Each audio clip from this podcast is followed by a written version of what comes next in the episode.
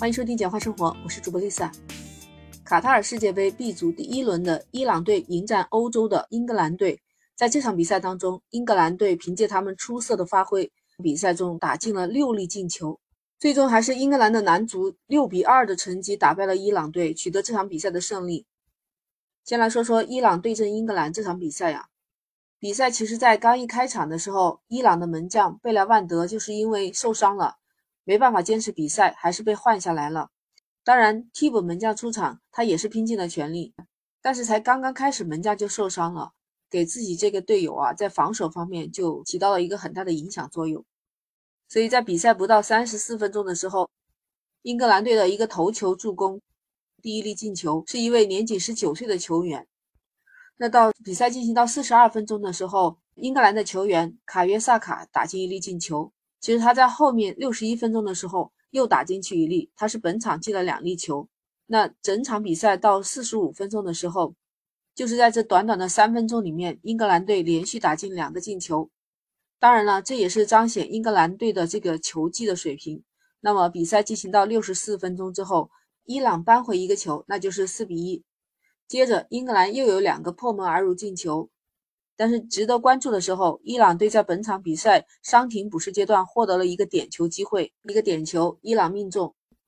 最后，英格兰是六比二完胜了伊朗队。精彩的比赛，精彩的进球。其实整个比赛看下来呀，英格兰队占据了百分之七十八的控球率，那他们有有威胁的进攻有六十二次，但是伊朗队其实只有十九次有威胁的进攻，所以整个英格兰队有十三次射门的机会。那伊朗队才仅仅只有五次。其实值得关注的是，世界杯的 A 组第一轮是由我们东道主卡塔尔队对阵厄瓜多尔的比赛。那东道主卡塔尔队零比二也是败下阵来。都知道啊，卡塔尔和伊朗都是我们亚洲球队。那这么看起来就是开局不利吧？这两支球队都是战败了。你可能也发现了，这么看来，那亚洲球队和欧洲的球队之间还是存在一定差距的。其实，伊朗队作为亚洲顶级强队登上世界杯的表现，怎么会败得这么狼狈呢？一场球就丢了六个，你知道吧？这个丢球的数量已经追平了过去两届的世界杯伊朗一共丢球总数的总和了。按照伊朗是亚洲球队的老大来看，亚洲球队和欧洲球队的差距真的非常巨大，都不在一个层面上。这一次伊朗和英格兰的比赛。伊朗队其实一贯有的强悍身体，还有凌厉的防守，好像完全占不到一点便宜，反而让英格兰队抓住了机会，轻松得分。看完这两场球赛下来，真的能感受到亚洲足球和欧洲球队的差距不是一星半点的。话说回来，伊朗队已经连续九次面对着欧洲强队，从来没有胜利过，这次也是一样，这怎么就成了伊朗队的死穴了呢？现在世界杯已经打到了二十二届。那亚洲球队打进八强的是很少很少，更加不要提什么夺冠了。现在凭借伊朗、日本、韩国为代表的亚洲球队再踢世界杯，伊朗已经大比分的惨败。伊朗连续世界杯不胜欧洲球队，战绩已经改写成为了两平七负。伊朗也算是遭遇了队史上世界杯最惨的一战了。我们再来看看欧洲球队，这一次英格兰进球的都是很多小将。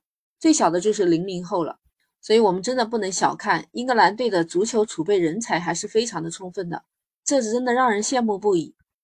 看到下半场，伊朗队就是依靠自己为数不多的反击威胁对方的打门，但是如果不是一个进球，还有一个被罚的点球扳回了两个球，那更多的时候我们都是看到他们在场上都是疲于奔跑，都是防守为主，因为英格兰的进攻实在是太猛了。你再看英格兰队，他们流畅配合。清晰的思路，轻松的进球，所以说这些小将们真的不可小看呐。按照伊朗是亚洲球队的老大来看，亚洲球队和欧洲球队的差距真的非常巨大，都不在一个层面上，真的说明亚洲和世界顶尖水平的欧洲杯的这些差距有多大呀？已经是天壤之别了，你知道吧？有不少的足坛的媒体人，他们都说。看完这场比赛，就感觉到亚洲足球已经看不到希望了。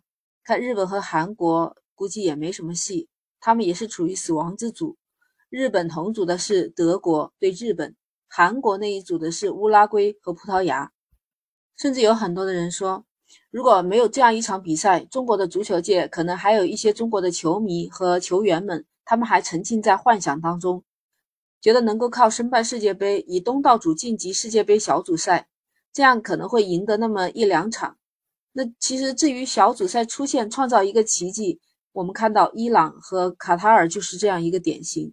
想想自己的几斤几两，很多名嘴都在喷呢。你配不配上世界杯出现呢？听到这里，你会想，我们中国的国足呢？我们国足的发展真的更加的要漫长。所以说，在现在形势面前，你对国足或者是对亚洲球队怎么看呢？欢迎在评论区留言。喜欢就点击订阅，简化生活。Lisa 在这陪你听见世界杯。那我们下期再见。